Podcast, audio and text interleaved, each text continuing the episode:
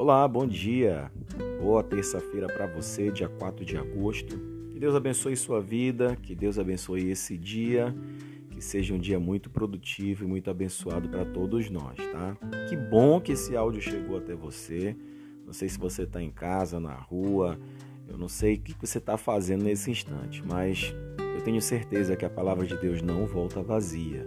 E no momento em que ela chega aos seus ouvidos, ela será direcionada ao seu coração nessa manhã.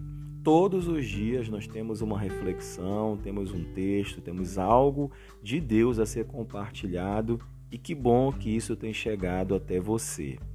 Olha, é, tema de hoje, tema muito bom, uma pergunta e essa pergunta ela quer saber justamente no que você crê, no que você crê, onde a sua fé ela está depositada, né? no que crê o seu coração. Interessante a reflexão, né? Nós temos esse pão diário traz a vida de um médico e esse médico ele é confrontado com uma paciente que pergunta justamente no que ele crê. E ele gagueja, não sabe no que crê.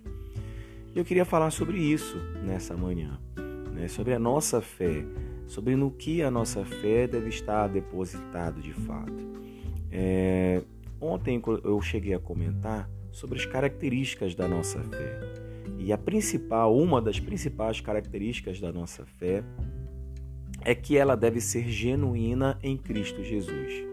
A palavra de Deus diz assim: tendo fitado os olhos em Cristo, que é o, o autor e o consumador da nossa fé. A nossa fé realmente ela tem que estar depositada em Cristo Jesus e isso é uma, essa é uma característica imprescindível da nossa fé. Nós normalmente tendemos, por exemplo, a acreditar mais no jejum do que na ação do Espírito Santo de Deus através do jejum. Às vezes a gente deposita a nossa fé mais na ação de uma música do que naquilo que Deus ele pode fazer através da música. Às vezes nós acreditamos mais, por exemplo, no tempo da oração do que na ação do Espírito Santo de Deus através da oração. O certo é que a nossa fé ela deve estar depositada em Cristo Jesus, porque é ele que faz e acontece, é ele que realiza os verdadeiros milagres.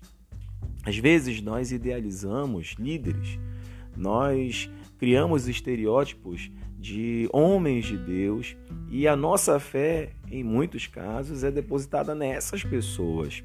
Por mais que sejam homens de Deus, por mais que sejam pessoas vocacionadas, chamadas para um propósito específico, e por mais também que essas pessoas elas tenham dado fruto para a obra de Deus, saiba de uma coisa: o que opera na vida dessas pessoas é o Espírito Santo de Deus. O que opera na vida dessas pessoas é o poder de Deus. Então devemos atentar que a nossa fé ela precisa ser genuína, ela precisa nascer de algum lugar e ela então tem que nascer em Cristo Jesus. Ele é o autor, ele é o consumador da nossa fé. É, eu mencionei mais três características, mas eu vou deixar para uma outra oportunidade, porque eu queria também nesse instante fazer uma ênfase no texto que está em Romanos, capítulo 10.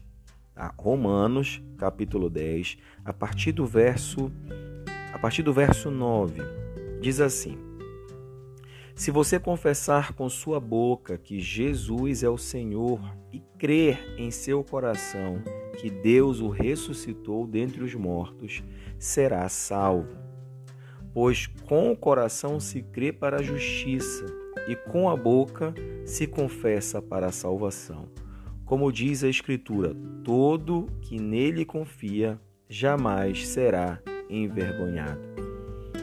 Não há diferença entre judeus e gentios, pois o mesmo Senhor é Senhor de todos e abençoa ricamente todos os que invocam, porque todo aquele que invocar o nome do Senhor será salvo.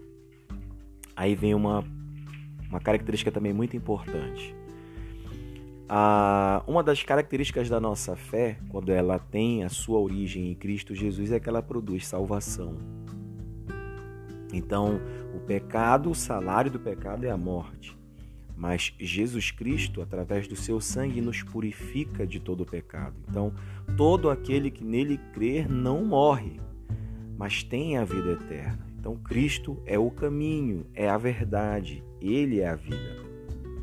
Então, a fé em Jesus, ela produz também para a nossa vida a salvação.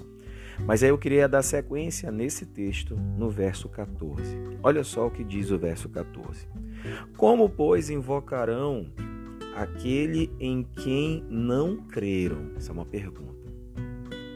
Bem, como eles vão invocar se eles não creram? E aí você pergunta assim: "Ah, pastor, essas pessoas aqui, elas são incrédulas. Essas pessoas elas têm um coração endurecido. Essas pessoas rejeitaram, né?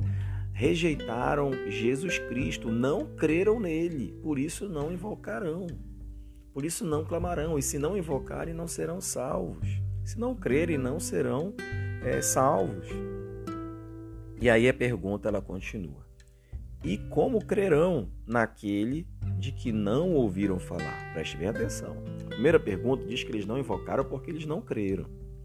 A segunda pergunta ela revela que eles não creram porque eles não ouviram. E por que não ouviram?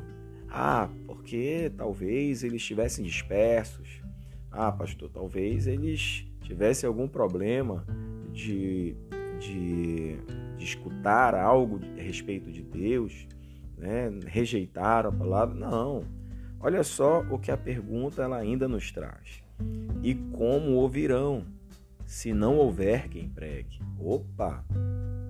Eles não invocaram porque eles não creram, eles não creram porque eles não ouviram, e eles não ouviram porque não haviam ninguém, não havia ninguém para pregar.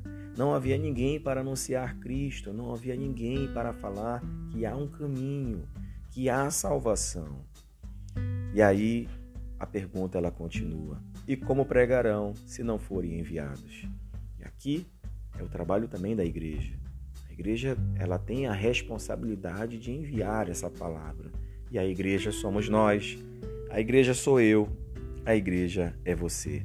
E aí ele conclui dizendo: Como está escrito, como são belos os pés dos que anunciam boas novas. Olha, a fé em Jesus Cristo ela precisa ser genuína e ela produz salvação, mas Cristo Jesus precisa ser anunciado. E essa, e essa é a nossa responsabilidade. Nós devemos anunciar, devemos sair da nossa zona de conforto e falar de Cristo para as pessoas.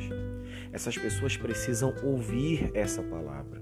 Ao ouvir essa palavra, elas vão se posicionar, elas não podem ficar indiferentes. E o nosso desejo é que elas possam crer e invocar o seu nome. E se elas invocarem o nome de Jesus, certamente elas serão salvas. Que Deus abençoe a sua vida, que tenhas um dia abençoado, tá? No nome de Jesus. Um grande abraço.